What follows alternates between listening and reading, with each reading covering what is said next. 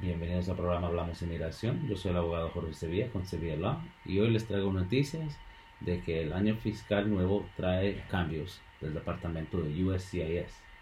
Esos cambios han traído que una aumentación del periodo de validez de los documentos de autorización o permisos de trabajo para ciertas categorías.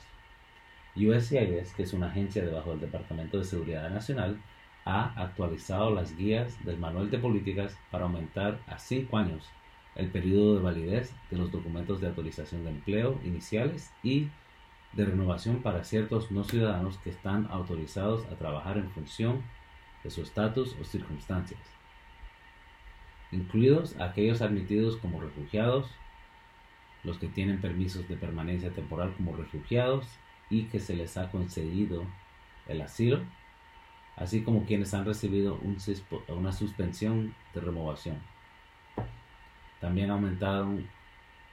a cinco años el periodo de validez de los permisos de trabajo iniciales y renovaciones para ciertos no ciudadanos que deben de solicitar autorización de empleo. Incluidos son solicitantes de asilo y de suspensión de deportación, personas que han aplicado para ajuste de estatus bajo la ley INA 245, que son personas que están buscando residencia permanente,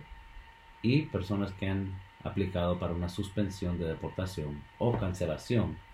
de deportación. Esta política explica además de las categorías de no ciudadanos que están autorizados a trabajar en función de su estatus y circunstancia y numera las categorías de no ciudadanos que pueden presentar un formulario I-94, registro de entrada y salida, a un empleador como un documento aceptable de la lista C, que demuestra la autorización de empleo para efectos del formulario I-9, verificación de elegibilidad de empleo. La razón que USCIS ha aumentado el periodo máximo de validez de permisos de trabajo a 5 años es que el propósito es para reducir significativamente la cantidad de formularios permisos de trabajo y solicitudes de autorización de empleo que han recibido y que continuamente reciben para renovar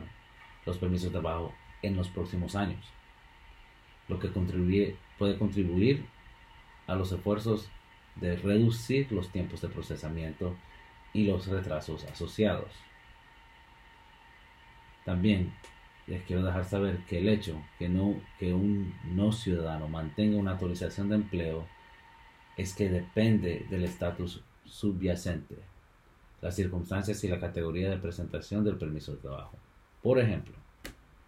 si una persona recibió un permiso de trabajo bajo la categoría C9, que es en base a una solicitud de residencia o ajuste de estatus, por el periodo máximo de validez de 5 años, y la solicitud de ajuste es denegada, su autorización de empleo asociada puede ser terminada antes de la fecha de caudicidad que aparece en el permiso de trabajo. usted esté muy pendiente de eso y manténgase al día con su aplicación. Si usted o alguien que conoce tiene preguntas en relación a estos procesos, por favor comuníquense con mi firma, Sevilla Law les agradezco en sintonizarse a mi programa, Hablamos Inmigración, y les deseo un buen día. Adiós.